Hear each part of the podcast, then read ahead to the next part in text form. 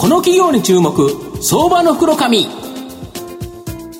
のコーナーは企業のデジタルトランスフォーメーションを支援する IT サービスのトップランナーパシフィックネットの提供を財産ネットの制作協力でお送りします。ここからは相場の福の神、財産ネット企業調査部長、藤本信之さんと一緒にお送りしてまいります。藤本さん、こんにちは。毎度、相場の福の神の方、藤本でございます。まあ、新型コロナっていろんな影響あったんですけど、まあ、一番は海外旅行に行きもできないし、誰も来ないという形でですね、今日おしられた企業、まあ、さっきのところで言うと、売上高の3分の2がですね、この海外旅行に関わるビジネスで上げた収益。なのになぜかですね、黒字だったと。いうような、そうしぶとい会社という会社なんですが、ご紹介したいと思います。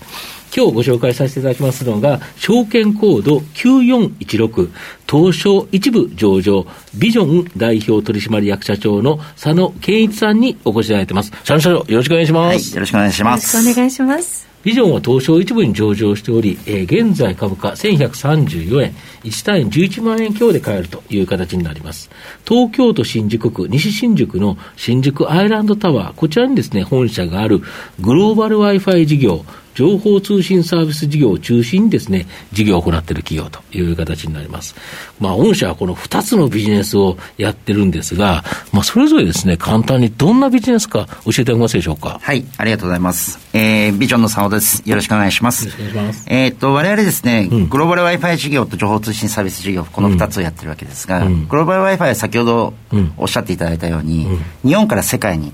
行く方々、そして世界から日本に来る方々、このインバウンド、アウトバウンドの方々に、国を越えたときに、快適にインターネットが使えるようにですね、ポケット Wi-Fi の世界版っていうのを、200以上の国と地域で、あのサービスを提供している事業がまずグローバル Wi-Fi 事業で、でもう一つはですね情報通信サービスは、日本で新しい会社は年間10万社できるんですが、そのうちの約1万8000社が、えー、我々のお客様にあの毎月大体1500社ぐらいですね、お客様増えてるわけです。が、オフィスに必要なそのインターネットであったり、回線であったり、コピーであったり、セキュリティであったりとか、うんうん、そういう情報通信周りを、うん、あのスタートアップ中心にですね、うん、提供している会社、事業です。なるほど、はい、新しい会社が生まれると、まあ、結構十何万社のうち1万8000って結構な確率で御社のお客さんになるそうですね、6、7社に1社は、われわれのサービスを何かしら使っていただいてます。なるほどで新型コロナでやっぱり多くな影響を受けてると、はい、特に御社グローバル Wi-Fi って、どう考えてもインバウンド、アウトバウンドで、しかもこれ、売上高の3分の2あったんですよね。そうですね。なんで、昨期、その、当然途中一回赤になってますよね。はいだけど黒字になってるじゃないですか、はい、なんで黒字にできたんですか、しかもグローバル Wi-Fi 事業で黒字ですよね。そうですね、グローバル Wi-Fi も、うん、あの単月黒字に今、単月まではい、ました。あの残念ながらですね、うん。海外に行く方々は、うん、そして来る方もいらっしゃらないんですけれども、いなくなっちゃいましたよね。あの日本国内でですね、別の需要が新しく生まれました。これはまあテレワークで、なるほど。そのオフィスで仕事をしたり、うんうん、あオフィスからご自宅に移られて仕事をしたりとかですね、うん、あとやっぱりギガスクール構想で、うん、あの学校の方々がオンラインで授業を受けるっていうようなマーケット、まあこれ2010年からですね、国内 Wi-Fi 実はやっておりまして、うん、まあ、多くの皆様に使っていただいてたんですが、うん、あの我々、まあ、そこのもともとの,、あのビジネスモデルがありましたので、グローバル Wi-Fi のメンバーをそこにアサインしてですね、一気に国内 Wi-Fi を、えー、伸ばしにかかったっていうところが、あの黒字になった大きな要因です。なるほどあともう一つ、この情報通信事業も、結構、それ、あれですよね、除金とか、またいろんなおやつもやったんですよね。そうですね、あの結局、その我々法人のお客様が多くいらっしゃるので、うん、まあ、店舗のお客様もいらっしゃいますし、うん、やはり皆さん困ってるものを素早くお届けするっていうことも非常に大事になってきますので。うんその当時やっぱりマスクがないとか、うん、除菌どうすればいいとか、うん、アルコールがないんだとかっていうことは、うん、あの素早く手配させていただいて、そのお客様に提供を、まあ、ここはですね、まあ、継続的にっていうよりは、そのもう瞬発力的にですね、はい、あのやらせていただきました。なるほど。で、また今後、いずれかですね、海外旅行もどっかでは復活するとい。うところの時に、はい。ねはい、今、着々と手を打ってるんですよね。もちろんそうですね。あの、うん、まずはまあリストラしてないっていうところが、うん。一つ重要なポイントだと思うんですね、うん、その当時のやっぱりスタッフがきちっと残っていますので、うん、来たる復活の時に人がいなければまず事業として成り立たないので、うん、そね、そのノウハウあるメンバーがきちっといると、それとやっぱり新しいテクノロジーのところに対する投資っていうのは、継続的に続けていますので、うん、まあ、これからの 5G であったりとか、うん、その新しい eSIM であったりとかですね、うんうん、まあ、そういったところの、あの準備っていうのを整えて、あのテストしながら整えていってると。いうところも、あの重要になります。し、あともう一つは企業さんに対するですね、グローバル Wi-Fi for Biz っていう、空港で借りて返すものではなくて、置き型の Wi-Fi があります、はい。はい、それは企業さんにどんどん、あの提供してるわけですが、その企業さん自体のあの購買意欲っていうのは、うん、コロナ禍の中でも一切落ちていなくてですね、ここは順調に伸びていますので、うん、えー、回復したら空港で借りずにそのまま渡航できると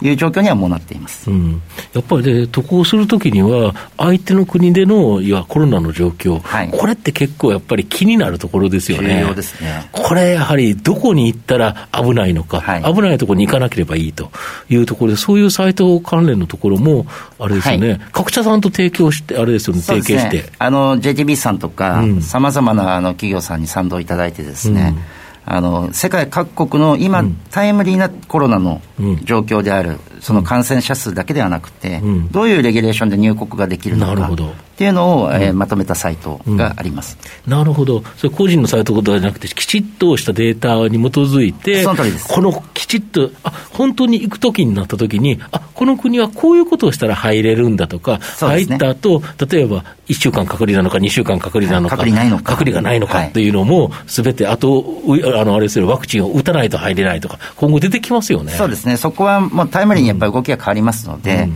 よりその企業の方々や個人旅行の方々が事前にキャッチアップして、それに合わせて行動いただけるような、あのサイトにしています。そうすると、あれですよね、どんどん人が行きやすくなってくるっていうか、今後、空いたところでは、そのデータを確認して、きちっと行くっていう流れが出てきますよね。そうですね、もう行きたくて皆さん、うずうずしてるので、あのすごいサイトのアクセス数もですね順調に伸びています。とすると、やっぱりそこのところって、ものすごく伸びてくる可能性ありますよね。そうですね、はい、あると思います。御社の今後の成長を引っ張るもの、改めて教えていただきたいんですが、はい、あのまず、まあ、グローバル Wi-Fi ももちろん、あの、マーケットでもかなりのシェア率取ってきましたが、うんこのコロナ禍の中でやっぱり、その情報通信のところがですね、非常に頑張ってくれたということも、あの黒字になった要因だと思うんですね。で、この中でやはりこう我々サースの法人向けのサービス、ストック型の、はい、ストック型のサブスクのやつをですね、あのかなり今、新しく展開を始めていって、うん、まあ、多くのお客様にそれを選んでいただけています、これは既存のお客様を我々多く持っているので、そのお客様にクロスセルで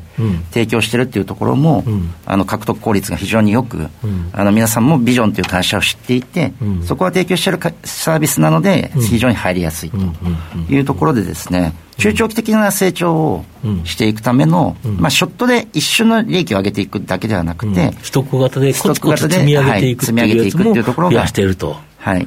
まあ、そこがまあ年間今8億数千万まで、去年で増えてきましたので、これをまあ10億、20億というふうに増やしていくと、あのより安定していくそうですね、利益率そのものも上がっていくっていう可能性も